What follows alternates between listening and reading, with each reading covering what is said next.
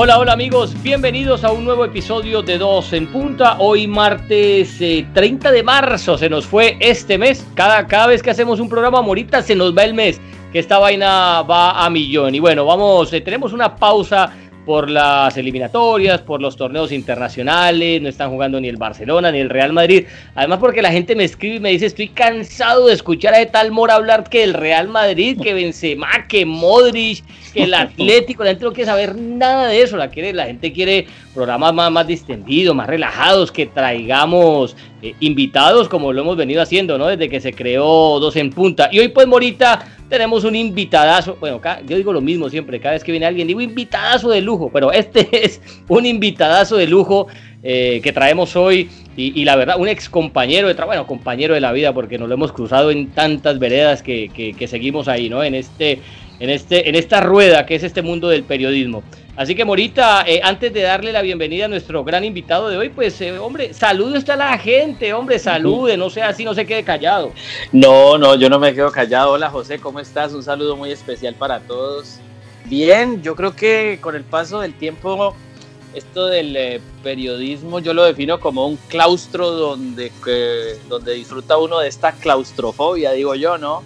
Porque tendrá sus desventajas, tendrá sus eh, detalles difíciles, pero hombre, aquí hay que seguir caminando, aquí hay que seguirla luchando y sobre todo eh, tenerle mucho amor y mucha pasión a este, a este desempeño profesional. Yo lo sigo diciendo que este es un apostolado y que pues hay que tenerlo y defenderlo con el mayor de los respetos y, la mayor ética posible. Y hay un hombre muy especial, eh, un hombre de un gran corazón. Él no le gusta que uno padre, de él. Descanse. Ah, mi señor padre, pero es que este hombre que ah. tenemos hoy, a él no le gusta que uno, que uno le diga cosas pero la salamería.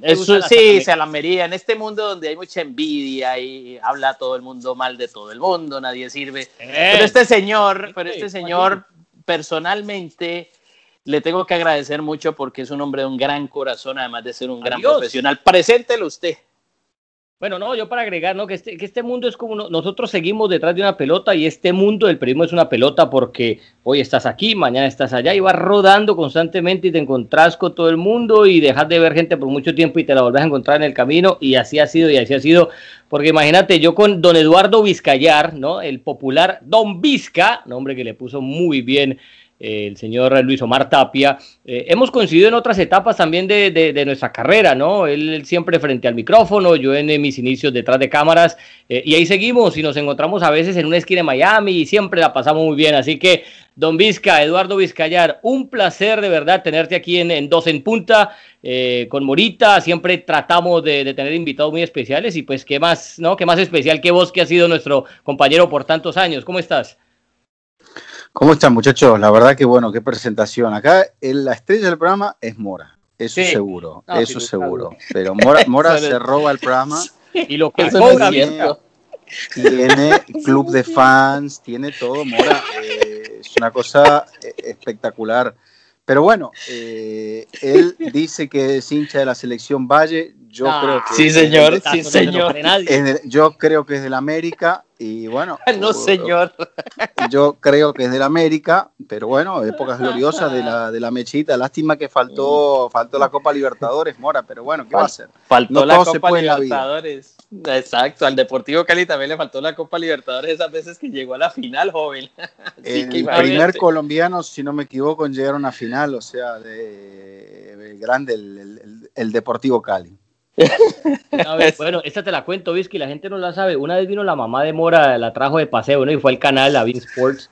Y, la cogí yo en una esquina porque Mora estaba cambiando y le dije, venga, Yo creo que, yo creo que la vi a la señora, ¿eh? Ah, bueno, por esa época entonces, le dije, venga. Doña Francia, Doña Francia. Doña Francia. Sí, sí. Morita es hincha de qué equipo y eso, pero ni lo pensó ni un segundo, del Deportivo Cali, casi ah. dice el glorioso Deportivo Cali, desde ahí el hombre ya quedó. El hombre es verde. Entonces, la selección Valle. Eh, el hombre es verde, sí, sí. Bueno, por ahí le dio vergüenza aquella, final, aquella final perdida ante Boca en el 78. No, le dé vergüenza, Mora. Los colores nunca deben darle vergüenza.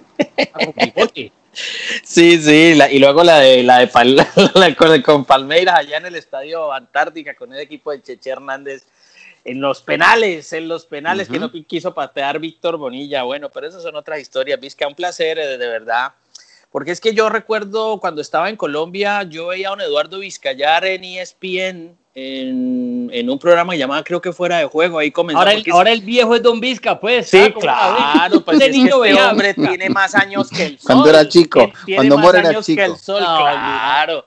Y entonces yo recuerdo que ese, ese ESPN era un referente para toda Sudamérica. Es que cuando uno estaba trabajando, yo trabajaba en Telepacífico y trabajaba como director de deportes, y yo le decía, muchachos, algún día qué chévere, qué chévere llegar a una, a una, a una postura de estas, ¿no? Como la de ESPN. Y ahí estaba el joven Vizcayar, y uno a lo lejos miraba estas cosas, luego te veo en ESP, en PSN, que también fue un canal que en Sudamérica, una locura lo de PSN, y la vida lo pone a uno después a compartir con, con, el, con el joven Eduardo en Gol TV. Cuando yo llego a Gol TV, nos encontramos, recuerdo que ahí estaba Diego Balado, estaba Luis Omar, estaba, bueno, Arley, estaba...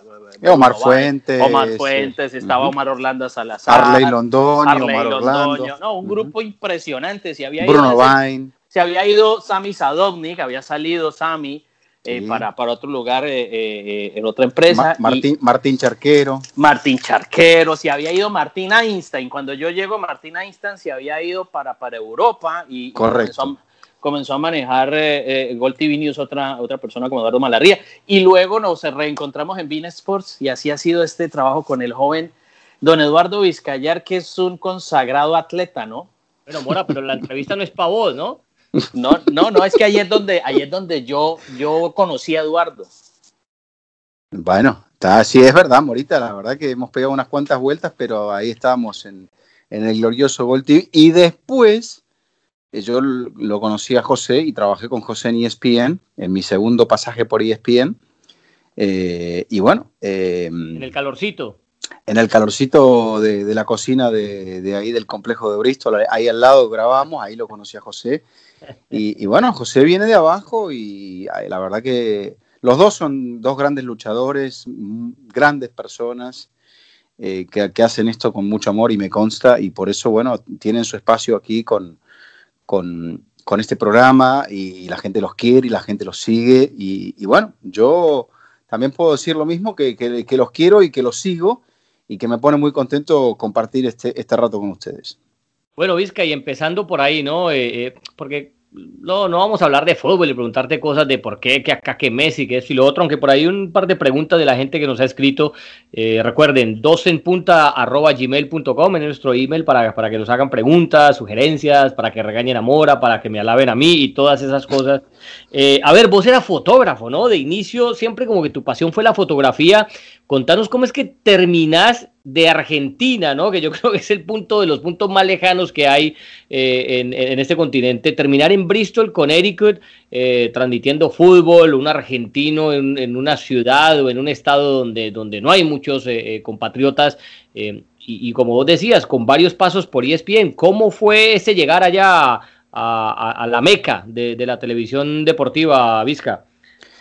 Bueno, fue bastante accidental. Yo creo que toda mi carrera ha sido un poco accidental, eh, porque yo quería escribir y de hecho empecé escribiendo. Hacía, empecé una revista de atletismo, haciendo crónicas eh, de torneos, entrevistas, llevando trabajos estadísticos de ranking y allá por finales de los años 80. Y, bueno, en un momento, eh, ya entrado los, los 90, en el año 90 justamente, Empecé a hacer fotografía porque me gustaba mucho la fotografía y me daba cuenta de que había también que, hacer, no sé, documentar con imágenes lo que ocurría en un deporte que no tenía mucha, mucha repercusión en los medios. Entonces, bueno, esa fue ese fue mi comienzo. Mientras yo iba estudiando eh, y me iba desarrollando, hacía a la par eh, estas colaboraciones y en un buen día eh, me propusieron ir a tomármelo un poco más en serio, sobre todo en la parte de la fotografía, y convertirme en el fotógrafo de esta revista que se llamaba Atletismo Argentino.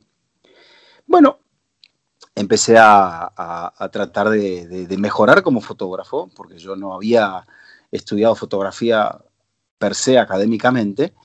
Eh, se daban cursos en fotoclubs, eh, era todo, era otra época, estamos hablando hace 30 años, entonces hoy por hoy ya casi todo tiene una carrera universitaria.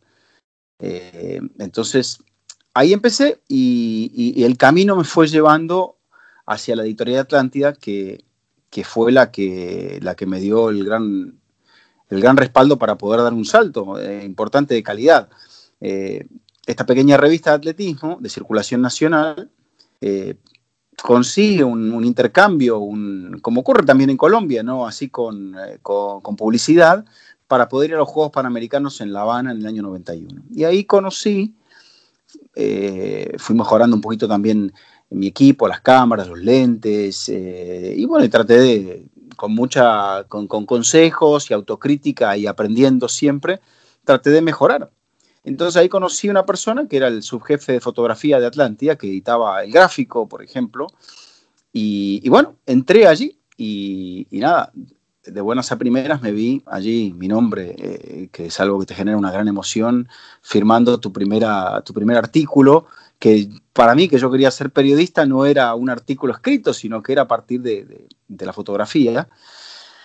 Y así es que, que arranqué. Este, y bueno, en el momento en las vueltas de la vida, llego aquí a Estados Unidos. Nunca viví en Bristol, viví en Atlanta primero. Conseguí mi primera oportunidad en televisión cuando yo no esperaba trabajar en televisión, no soñaba ni siquiera con trabajar en televisión Entro como redactor al noticiero de CNN.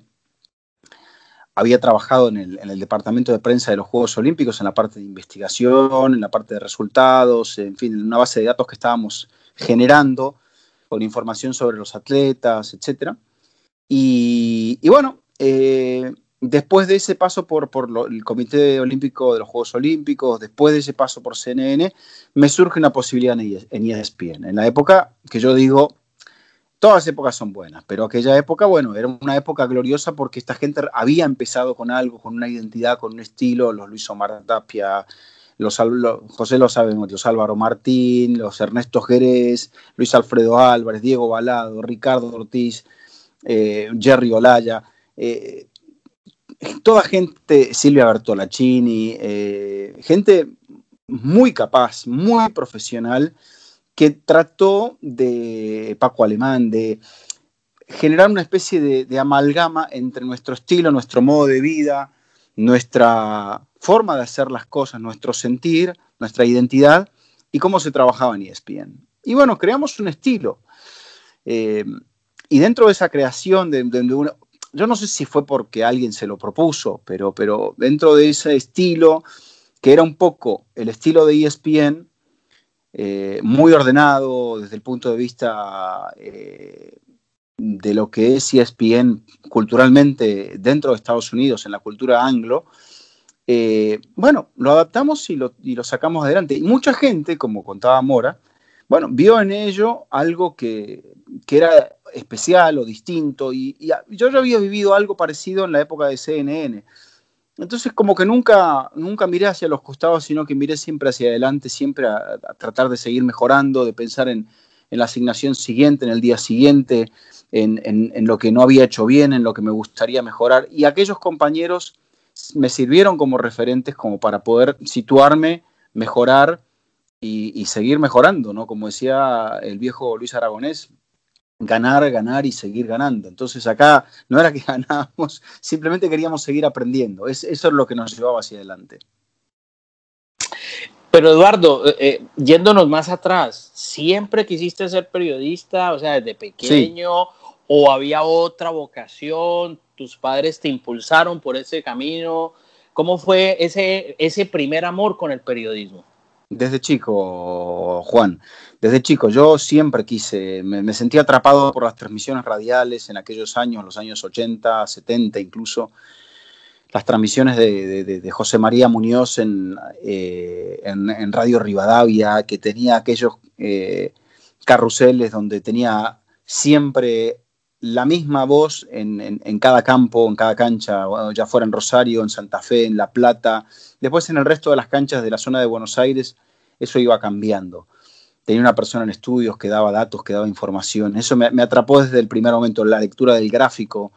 Eh, eso para mí fue, ¿cómo decirlo? Eh, encontrar allí el, rumbo, el horizonte, la brújula, todo, todo junto, la inspiración.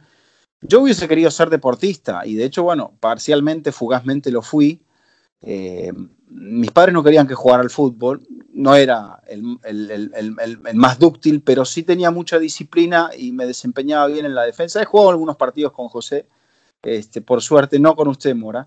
Y, un Zanetti, pues Vizca. No, no, sabe lo que pierde, joven, oiga, no sabe lo que bueno, pierde. Bueno, para la próxima, para la próxima lo, lo, hacemos, pero aunque ya estamos, ya estamos veteranos, Morita, así que no, no será lo mismo. Pero, pero bueno, eh, y nada, eh, entonces cuando yo a los 15, 16 años, un compañero de la secundaria me dice, ¿usted por qué no quiere hacer atletismo y tal? Sí, vamos, le dije. Y yo no, no, este, no tenía simpatía con Boca, pero no me importaba estar en Boca, porque tampoco es como que yo soy un fanático. Y, y bueno, fui a Boca y ahí quedé dentro de ese pequeño grupo de atletismo y ahí arranqué y llegué a competir a nivel nacional en categoría sub-20. Fui dos veces eh, campeón de la región metropolitana en 1500 metros, eh, en categoría sub-20 también.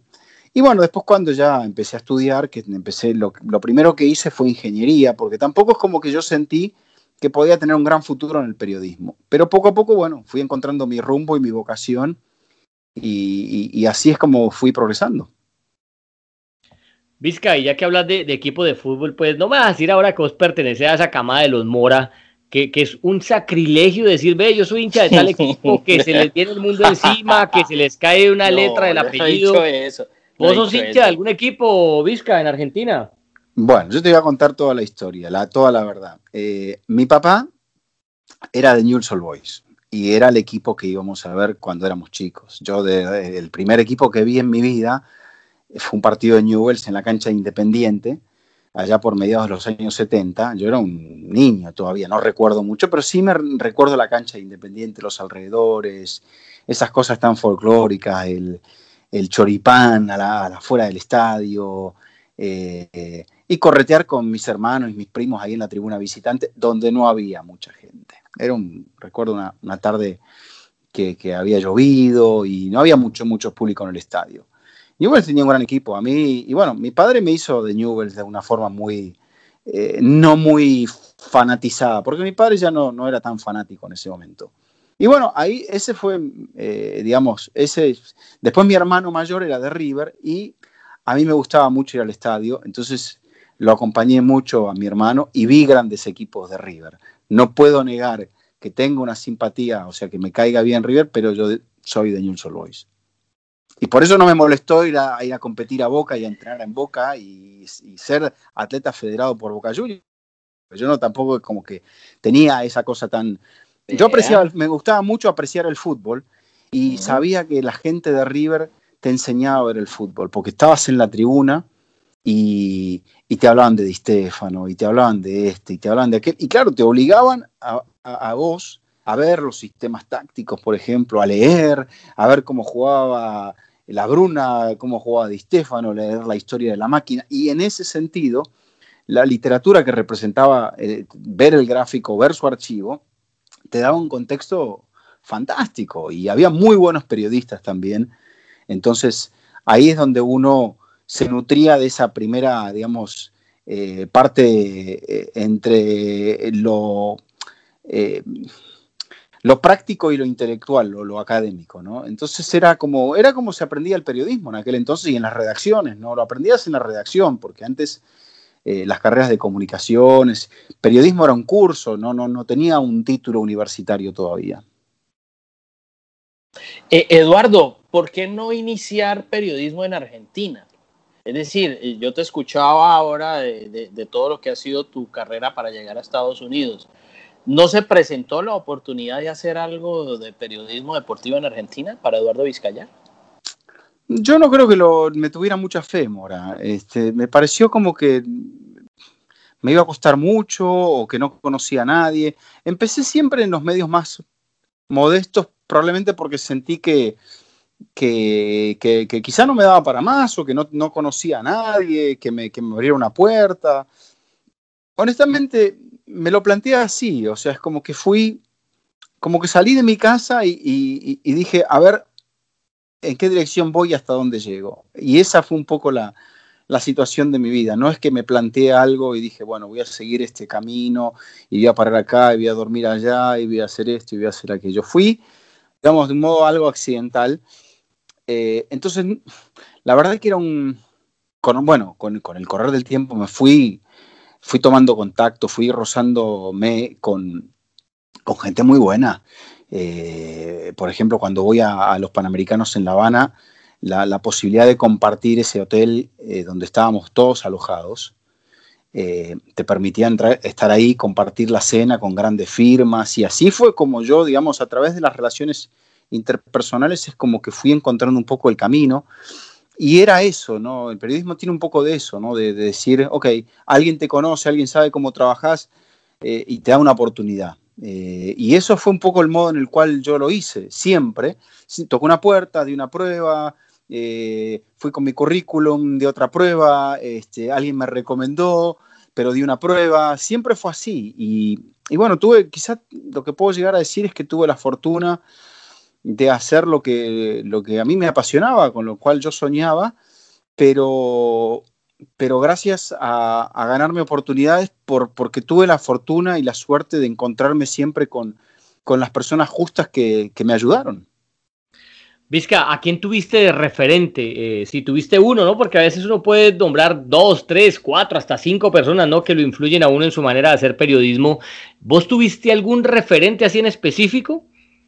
Sí, siempre admiré mucho el estilo de, Enrique Macaya Márquez. Me pareció Macaya una persona siempre muy fundamentada, muy equilibrada, para nada estridente, eh, para nada espectacular o rimbombante. Y, bueno, después también he admirado, creo que a, todos los grandes del periodismo deportivo del Río de la Plata, a Víctor Hugo.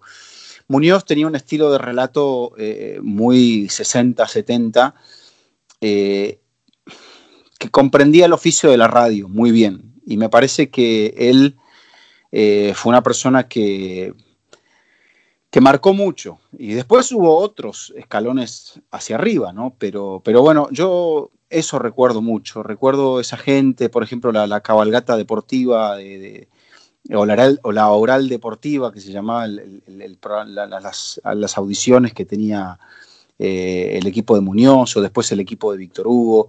Y ahí estaba un poco todo, ¿no? O sea, yo no, nunca, nunca aspiré a ser narrador, por ejemplo, relator. Siempre me gustó un poquito más la parte del análisis, del comentario, de ser reportero, de describir situaciones. Y, bueno, yo creo que en la persona que, que me he fijado siempre ha sido en Macaya. Eduardo, ¿cuál fue la primera asignación periodística en un medio de Estados Unidos que digamos, uy, aquí es, aquí me la tengo que jugar y, y, digamos que hizo parte de tu vida como una experiencia imborrable? Eh, y la verdad, yo creo que lo de CNN, porque en CNN eh, llegué porque, bueno, alguien me había comentado que necesitaban, fui a una prueba, fui a, necesitaba un redactor para el noticiero y fui y, me encontré con gente maravillosa que, me dio la oportunidad y que me consideró eh, profesionalmente sin ningún tipo de, de, barrera, ni de prejuicio, ni nada. Me dijeron, usted siéntese ahí y escriba, y, traduzca, y haga esto. y, yo lo fui haciendo. Y recuerdo esa tarde que pasé como cuatro o cinco horas ahí en la redacción, seis horas. Y, bueno, me dijeron, voy a empezar mañana. Y yo le dije, no, mire, todavía no tenía, yo no tenía el permiso de trabajo. Y, bueno, no pude empezar inmediatamente. Era joven, tenía yo 20, cuando fui a esa prueba tendría 25 años.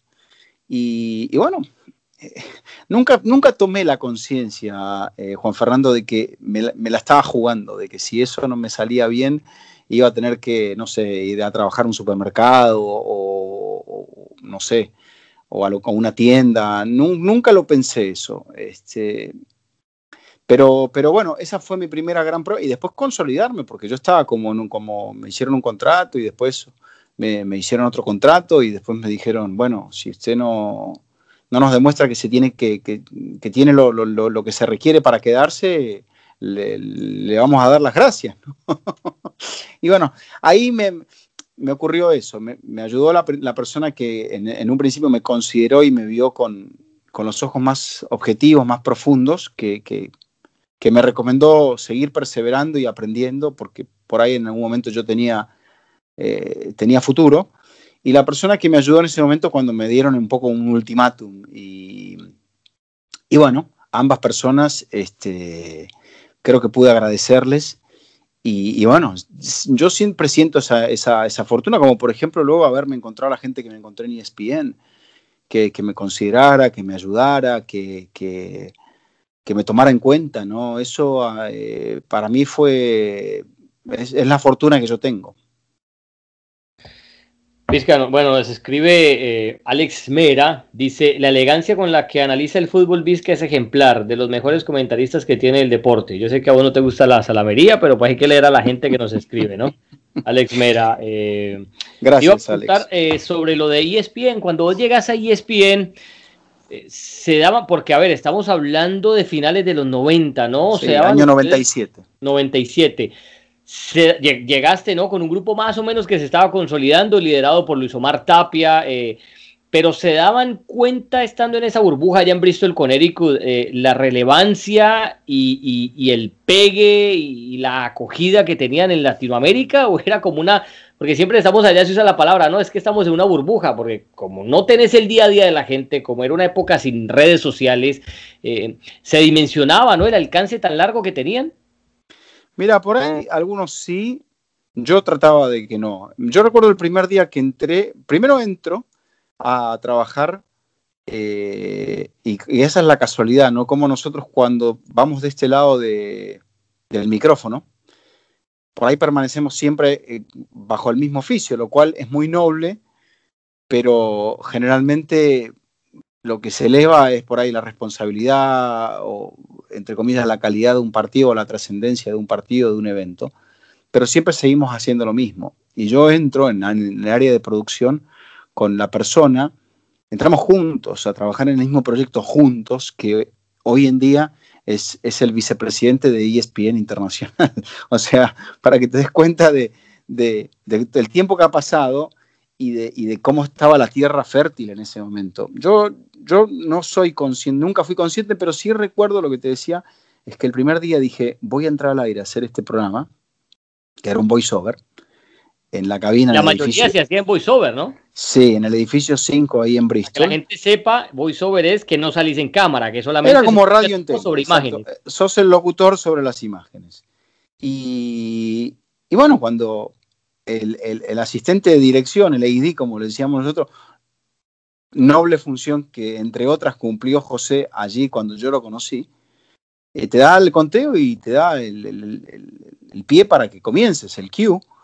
Y, en un momento dije, wow, esto está potencialmente, lo puedo ver cualquiera que tenga este canal entre el norte de México y la Tierra del Fuego. Y dije, esto es fuerte. Y en un momento dije, bueno, voy a tratar de no pensar en eso y simplemente decir lo que tengo que decir para, no, para que no me gane la emoción, porque es, es como un momento muy fuerte, ¿no? Y, que, y, que, te gane la emoción está como dentro de los papeles.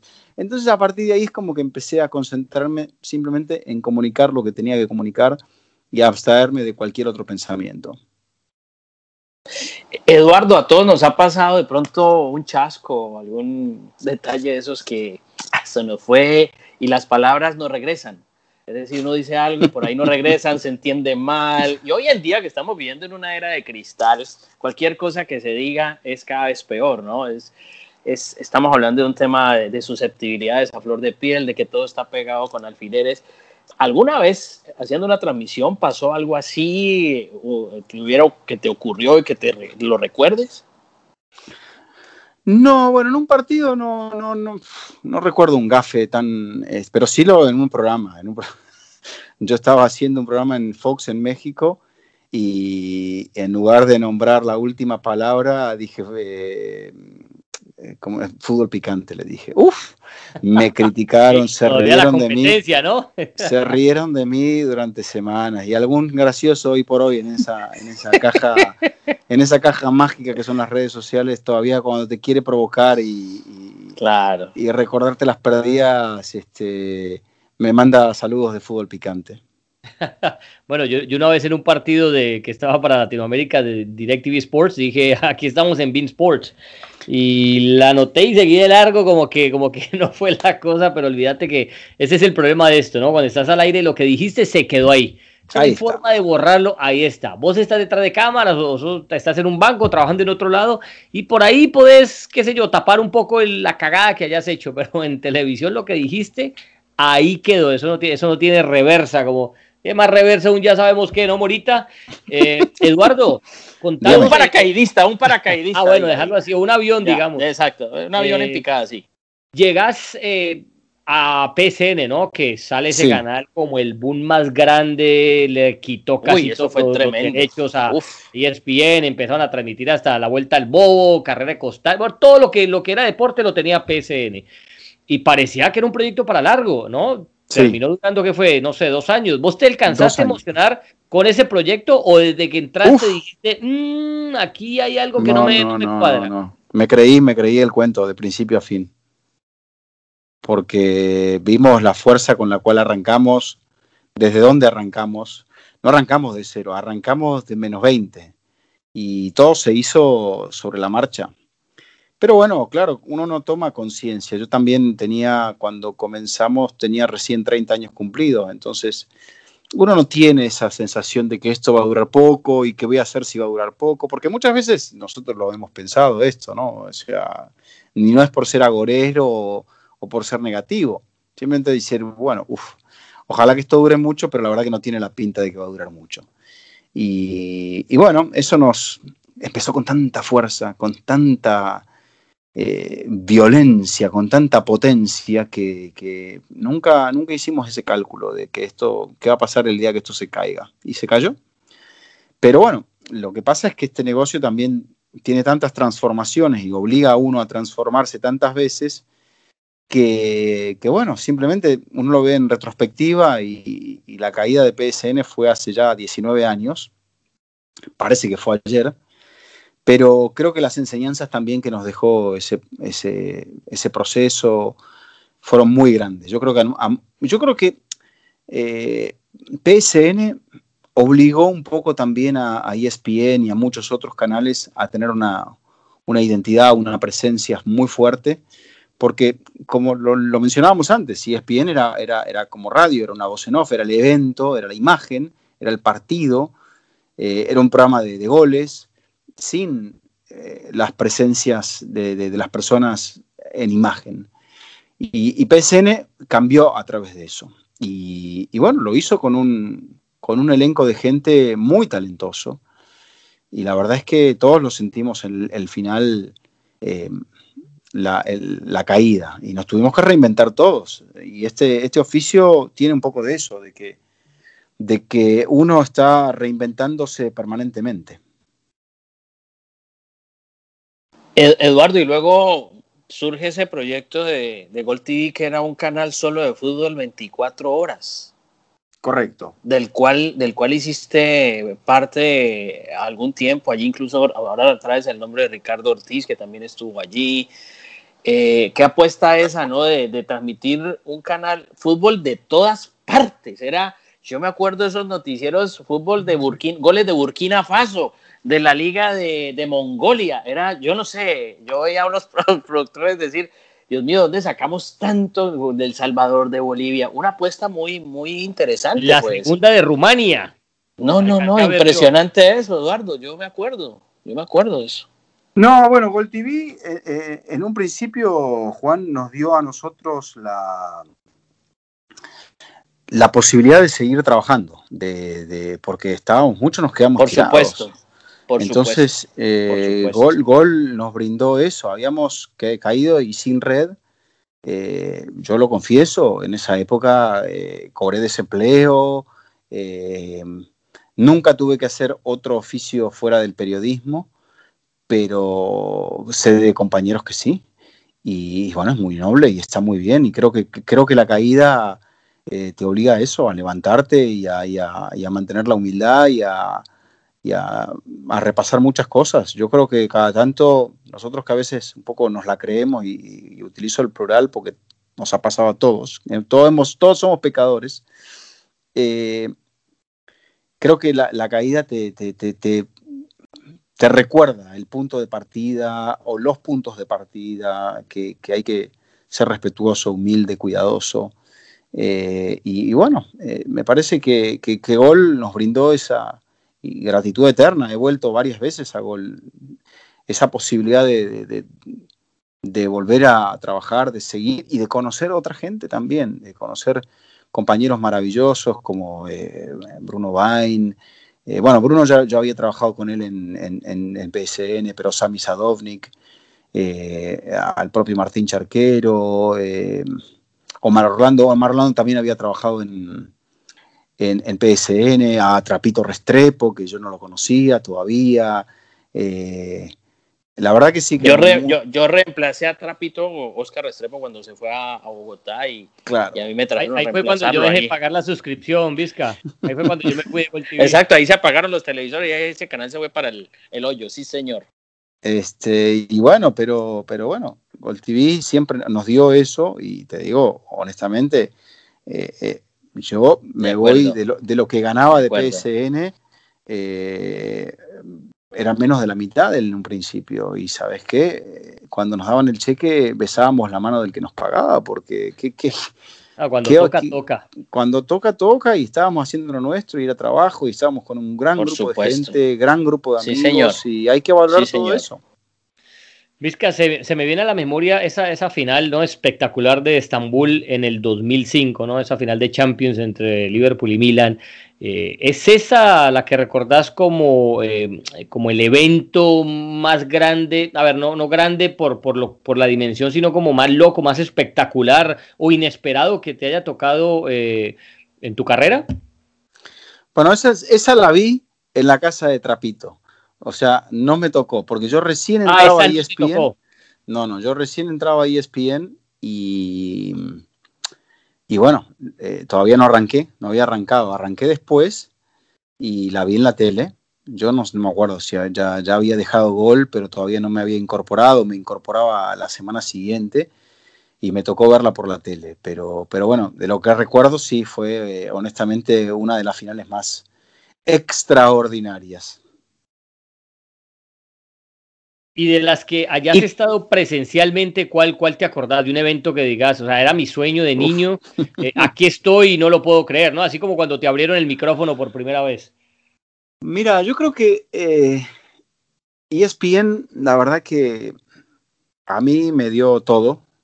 Yo puedo decir eso de, de, todos los sitios en los cuales he tenido la fortuna de estar, que, que me dieron todo y que yo les di todo. Y, y en ESPN es como que todo llegó más lentamente, porque había también un grupo de gente muy consagrada, eh, muy consagrado y, bueno, con un gran nombre. Yo cuando llego estaba Mario Kempes eh, como comentarista, o sea, yo iba detrás de un campeón del mundo, nada menos. Y Mario en esa final incluso trabajó con el refuerzo de Diego Armando Maradona, era Tapia, Maradona y Kempes, así que imagínate qué Dream Team era ese. Y, y bueno, yo voy a la final, mi primera final in situ fue la de 2006 en París, pero yo hice el previo. La primera del Barcelona, ¿no? De la nueva generación. Sí, hice el previo e hice em, el entretiempo, brevísimo, y ya está. No, no, ni siquiera creo que haya, haya pisado el estadio. Creo que no pisé el estadio, el Stade de France porque teníamos muy a la ESPN, como sabe José, teníamos un, punto panorámico en la ciudad de París donde se veía Champs-Élysées, el Arco de Triunfo, la Torre Eiffel, y ahí estábamos, ¿no? Y después volví a Atenas al, año siguiente y ahí sí me tomé la precaución de decir, quiero ir al estadio y fuimos el día, del, día menos uno, el día del entrenamiento de los equipos. Pero al día siguiente también estábamos ahí al pie de, en la zona de, placa, ahí en, Atenas, al pie del Partenón. Y, bueno, así hicimos también con el ruso Brailovsky y creo que con, el, con Kike Wolf el entretiempo. Y, y la primera que yo transmito en el palco de comentaristas es la de 2010 en Madrid, nada menos en el Bernabéu, que fue Inter Bayern, dos grandes de Europa y, bueno, esa quizá por ser la primera comentándola, eh, que es un dato que mucha gente no piensa que bueno, que no, yo que había, había arrancado haciendo Champions en el 97, fíjate esto, me llevó casi 13 años llegar a comentar una final. Y, bueno, uno espera pacientemente como Mora el turno hasta que le llegue y así es la vida. ¿Cuál, eh, eh, ¿Cuál fue eh, tu primera Olimpiada como periodista, tu primera Copa América, tu primer Mundial como periodista? Son, son eventos que a mí personalmente me han marcado, pues, pero en este caso para Eduardo Juárez fueron esos certámenes que dijeron, esto fue lo primero y nunca lo olvidaré.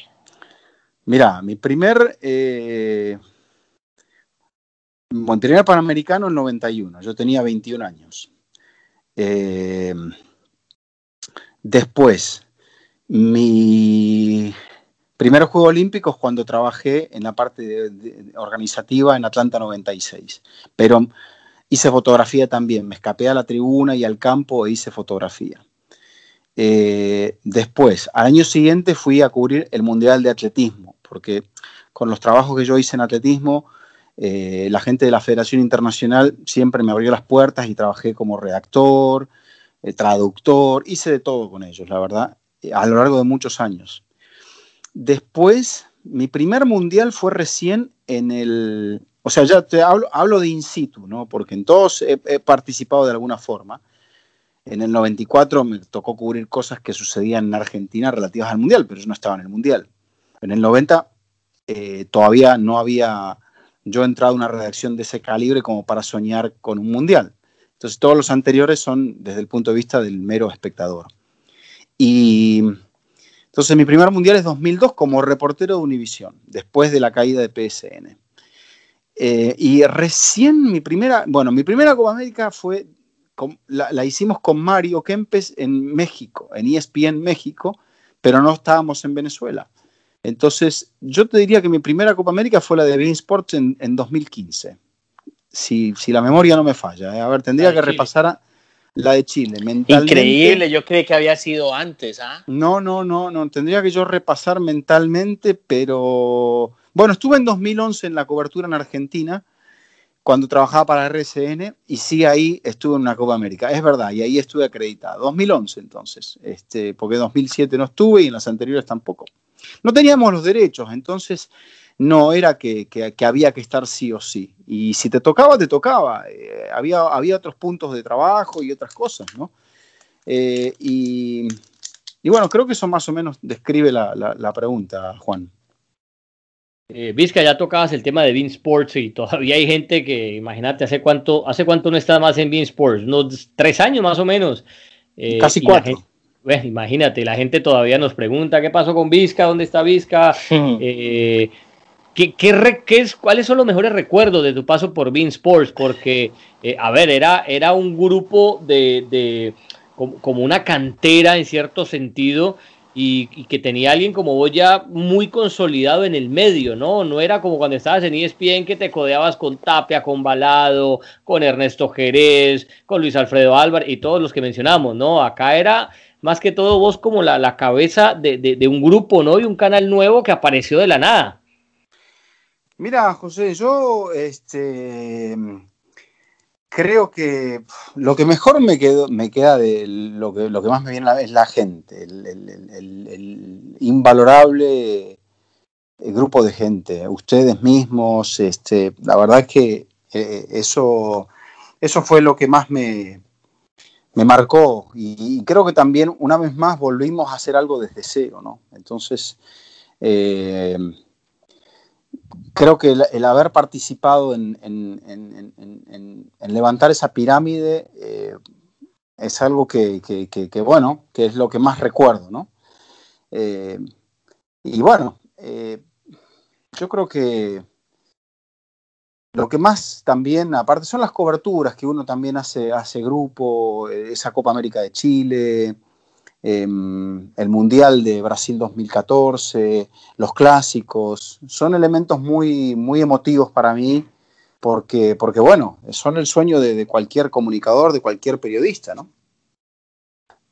Eh, eh, Eduardo tiene una ventaja y es que hoy, trabaja para, para, México, digamos, hace mucho tiempo esa vinculación con el fútbol mexicano, con las transmisiones internacionales para canales mexicanos, ha hecho que Eduardo Vizcayar tenga una aceptación muy importante en un medio que es muy rudo con el extranjero, ¿no? ¿Cuál puede haber sido el secreto, y eso tú lo sabes, eh, eh, de que Eduardo pueda mantenerse, tener esa vigencia en, México? Porque no es nada fácil, eh, mi querido Eduardo, sostenerse allí.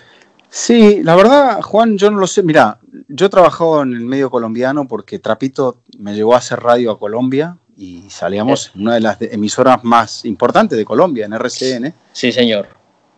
Y yo creo que nunca dejé de, dejé de apartarme o, o, me aparté o traté de no apartarme del principio de lo que uno comunica, ¿no? que es el fútbol, de acuerdo a su visión, de acuerdo a su preparación, de acuerdo a su conocimiento, de acuerdo a su óptica, con respeto por la, la, opinión y la visión y, el posicionamiento que pueda tener el otro. ¿no? Entonces, creo que eso es lo que siempre traté de hacer, en México, aquí, en, en todo sitio, porque nadie es el dueño de la verdad, o sea, es, todo tiene muchas interpretaciones en la vida, un hecho, hasta un hecho, eh, digamos, objetivo, sin ninguna clase de subjetividad, puede ser interpretado de muchas formas. Entonces, Estamos hablando de algo que no es una ciencia exacta, como es el deporte, y, bueno, eh, yo creo que traté eso, de, narrarlo, de comentarlo, de, contarlo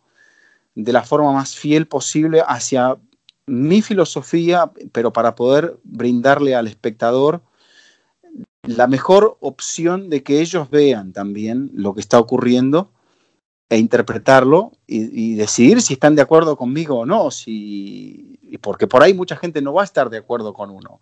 Entonces uno tiene que contar la historia abriéndole la puerta a la gente para que la gente también ingrese a ese, a, ese mundo mágico de una transmisión de un partido. ¿no? Si uno lo cierra, la gente no entra y, por, y por ahí uno a veces cae en esa tentación de cerrarlo. Eh, y quedarse adentro y perder la llave, ¿no? Para, para que nadie más entre. Pero bueno, son fórmulas. Yo no sé si la mía es la mejor o no. Simplemente yo creo que he adoptado esa, esa idea porque pensé que, que, era la que a mí más me gustaba desde el punto de vista de cuando yo era espectador. Claro, Vizca, estamos hablando de, de, una carrera, a ver, yo haciendo cuentas aquí, ¿no? De metido más o menos 30 años, ¿no? Llevas metido en esto desde que nos contaste que, fuiste a los Panamericanos de Cuba. ¿Vos te ves en el futuro, eh, a ver, como eh, esos periodistas que, le dan y le dan y le dan hasta que la voz ya no le da más, pues porque esto, para no, para ventaja de nosotros, como no es una profesión en el que usas tu físico, su, sí tu intelecto y sobre todo tu voz, eh, pues hombre, pues trabajar hasta, hasta que el cuerpo te dé. No estás levantando paredes, no estás tumbando casas, nada de eso, ¿no? ¿Vos te ves en, esa tónica o, lo ves como que ya hice todo lo que quería hacer, ya muchas vueltas, muchos viajes eh, y llegar al punto de decir hasta aquí llegué y disfrutar eh, de tu retiro, por llamarlo así? Mira, José, yo la verdad es que voy día a día, porque tampoco uno puede planificar tanto. Yo hoy estoy y lo disfruto mucho y, por ejemplo, hoy eh, tengo la fortuna de poder disfrutar esta charla con ustedes y y eso es lo que me planteo. Sí trato de pensar en qué va a pasar cuando termine el contrato que tengo en vigencia ahora. Eh, sí uno, no sé, eh, a veces agradece las vicisitudes que, encuentra en este negocio, a veces eh, trata de, reinventarse porque, porque la vida te lleva a eso permanentemente. Entonces, yo la verdad no sé, no, mi, objetivo no es ser eterno, ni, ni, ni, que la gente me recuerde como un prócer, porque no, no creo serlo tampoco. Pero yo creo que hasta donde uno encuentre el placer de hacer lo que hace y la gente también encuentra el placer en escucharnos, eso lo va a Yo creo que ahí somos un poco como, eh, si se quiere, aunque el término no sea el correcto, un poco esclavos de, las audiencias, de la preferencia de la gente. Si la gente te sigue prefiriendo, igual llegará un punto en el cual diga, saben que esto no lo quiero hacer más o prefiero irme a descansar. Pero la verdad yo no, no, no, nunca he tenido esa, esa sensación de que, no sé, viste, de que me van a dar el micrófono de bronce o el de plata o el de oro, porque no, no. Eso lo, es, es, es, es el cariño de la gente, el respeto de la gente, de los compañeros sobre todo. Eh, para mí eso, eso es mucho más importante. Y, bueno, son, yo creo que somos todos nosotros muy agradecidos de haber podido hacer esta, esta profesión, haber salido adelante en la vida, haber podido eh, conocer muchas cosas, conocer mucha gente muy valiosa, conocer el mundo en algunos casos, gracias a esto, ¿no? Y la verdad, yo eh, eh, nunca dejaré de agradecerlo y el día que me toque hacer mi, última misión, no, no, me quedaré con el sabor amargo de decir, pucha, me están, me están quitando esto que tanto placer me da, sino creo que deberé buscar el, punto para agradecer por todo lo que pude hacer. No, sobre todo Eduardo, porque uno busca brindarle dignidad a los que vienen atrás de uno, a sus familiares, a través de una profesión noble, ¿no? Y, qué mejor que contar con la bendición de poder hacer en un país extraño como este lo que a uno le gusta, ¿no? Que no es fácil, porque hay muchos inmigrantes, como lo hemos sido todos, que, que buscan hacer eh, y conseguir lo que tal vez en sus propios países no pudieron lograr y lamentablemente no, no acceden a ello. Entonces, el hecho de poder, entre comillas, nosotros lograrlo e irlo viviendo paso a paso y día a día, porque tú entenderás, el futuro de esta profesión cada vez está mucho más en la incertidumbre, en la, nebulosa, por todo el, el, tema de la crisis y de la pandemia, pues simplemente hay que vivirlo de esa manera, ¿no, Eduardo? Sí, sí, sí. Yo creo que, bueno, todas estas épocas nos han enseñado a que a que nada, a que ir, hay que ir partido a partido, Juan. Y la verdad es que no. Eh, yo tampoco, no quiero criticar a nadie, pero bueno, eh, no conozco a nadie que una vez que, ha fallecido ha podido disfrutar de todo lo que consiguió en vida. Creo que todo lo que uno consiga lo tiene que tratar de disfrutar en esta vida porque no hay una garantía de que luego cuando te entierran con el dinero vas a ser más o menos feliz o con el oro o con lo que sea que te ha llevado. Entonces el capital es esto, el capital es que hoy podamos disfrutar de esta entrevista y, de nuestra amistad y, como en el caso tuyo, hace casi 20 años que nos conocemos, en el caso de José más o menos lo mismo, puedo decir que, bueno, Mora ya era comentarista, entonces ya eh, el hombre ya estaba consolidado, pero José José corría, José corría el teleprompter, eh, hacía de ID, hacía de todo, José. Y, bueno, para, para mí... Este, estaba en la todología. Ver... estaba aprendiendo y, bueno, eh, tuvo una oportunidad y alguien le, Lo más valioso que nos han dado en esta vida son las oportunidades y aquellos que podemos decir plural oportunidades hemos tenido más dicha todavía. Hay algunos que con una oportunidad les alcanzó o que solamente tuvieron una oportunidad. Y eso es lo más grande. Y, bueno, José estaba ahí y estaba buscando una oportunidad y estaba aprendiendo y se la Esa es la recompensa mayor que yo creo que esta, que esta profesión nos da, el hecho de poder compartir con la gente que uno comparte y, y de hacer amistades, ¿no? No, y trabajar en lo que uno siempre, de lo que uno siempre tuvo pasión en la vida, ¿no? que, yo creo que la mayoría de nosotros, bueno, vos lo dijiste, eh, nuestro primer deseo fue ser jugador de fútbol. No pudimos porque, porque éramos troncos, porque no nos dio, porque era más estudio para nuestros padres que jugar y, bueno, por tantos caminos, ¿no? Eh, y la segunda opción era esto. Entonces yo creo que terminamos en, en, la segunda opción. Para los que no saben, el señor Mora nació comentarista. Él nació con corbata, ya desde, desde, desde, chiquitico, y él ya nació con el oficio de periodismo. No, por, eso es que, por eso es que el señor conoce tanto de la historia de esta profesión. y yo te quería llevar por ahí, Vizca, ya para, ya para ir cerrando.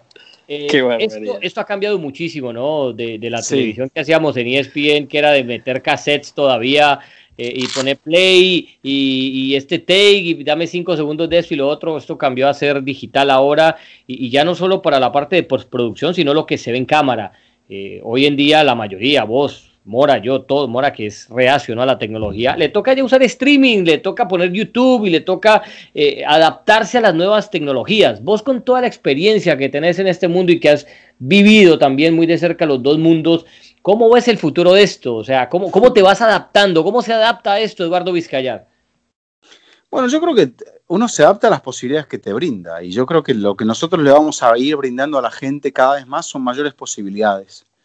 Entonces, dentro de esas posibilidades va a haber más posibilidades y, creo que va a haber más posibilidades para, si queremos hacer nosotros un programa, no sé, de, de, de bicicross, lo vamos a poder hacer y vamos a tener la libertad de poder hacerlo dignamente y con un presupuesto bajo y darle una, salida a eso. Antes eso no ocurría.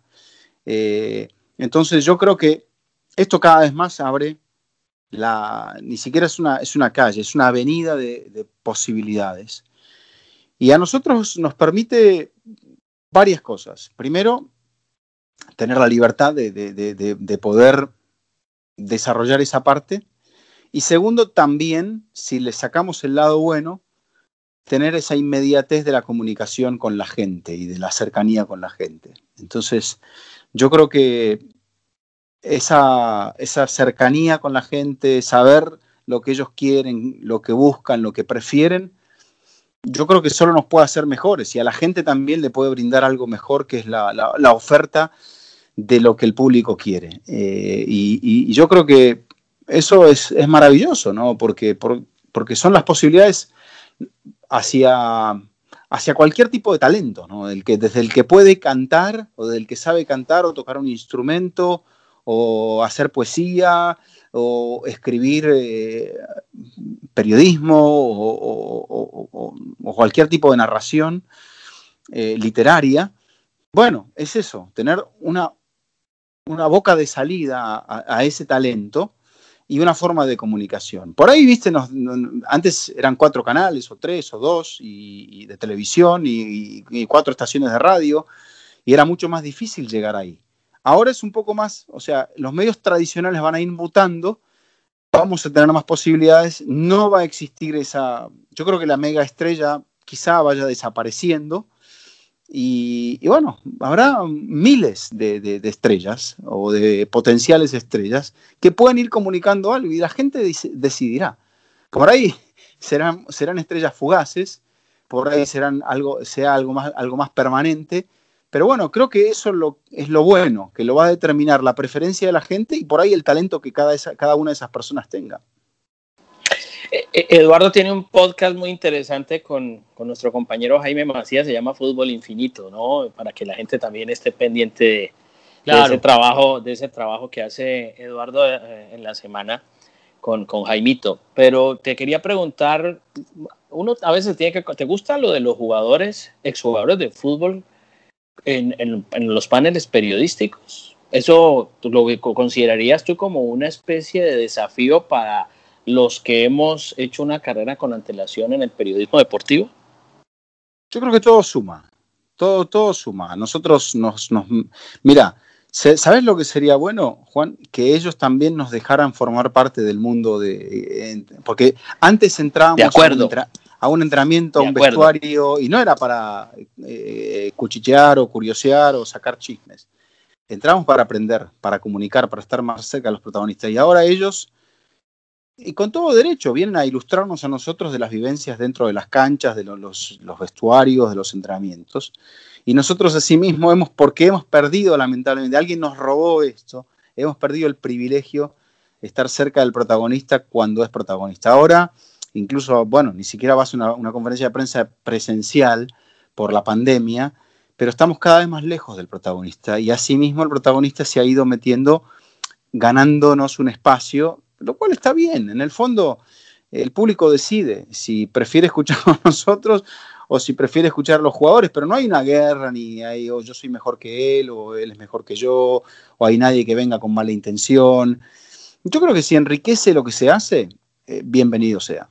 Pero extraño, sí, esa época cuando íbamos a un entrenamiento, te quedabas en una tertulia hablando con un entrenador que te podía explicar sin ofuscarse y sin faltarle el respeto a nadie por qué jugaba con tres en el fondo, por qué por qué el enganche él, lo utilizaba o lo quitaba o jugaba con un doble 5, qué sé yo, esas cosas del no, Y déjame agregar una cosa, Eduardo, y déjame, perdóname, yo sé que vamos a terminar, José, pero es que incluso ya los jugadores están dando la entrevista a youtubers, gamers, y cada vez el periodista está mucho más alejado del protagonista, ¿no? Entonces, por, eso, a eso también va apuntada mi pregunta. ¿Cómo?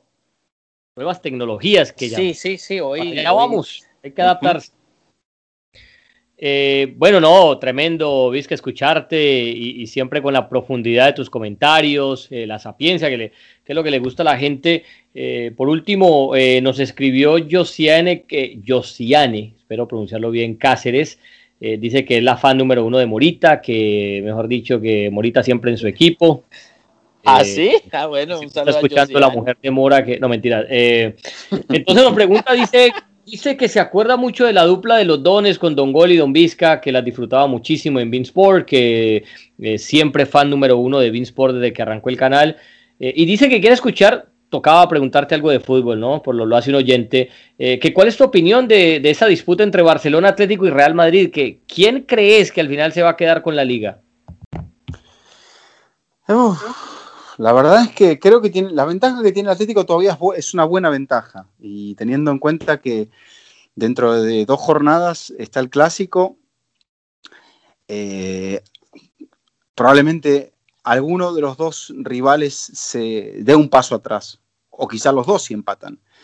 Yo creo que el Atlético depende mucho de las dos primeras, las dos próximas semanas. El Atlético, mientras tanto, tiene solamente la Liga, el Barça tiene la Liga y la Copa, el Madrid tiene la Liga y la Champions, eh, pero al que veo más lejos es al, Madrid, eso sí. Me parece que incluso Liverpool, Barça, Liverpool son siete, ocho días ahí o nueve, no sé. Creo que el Madrid juega el martes, el miércoles sábado y martes, si, no si la memoria no me falla.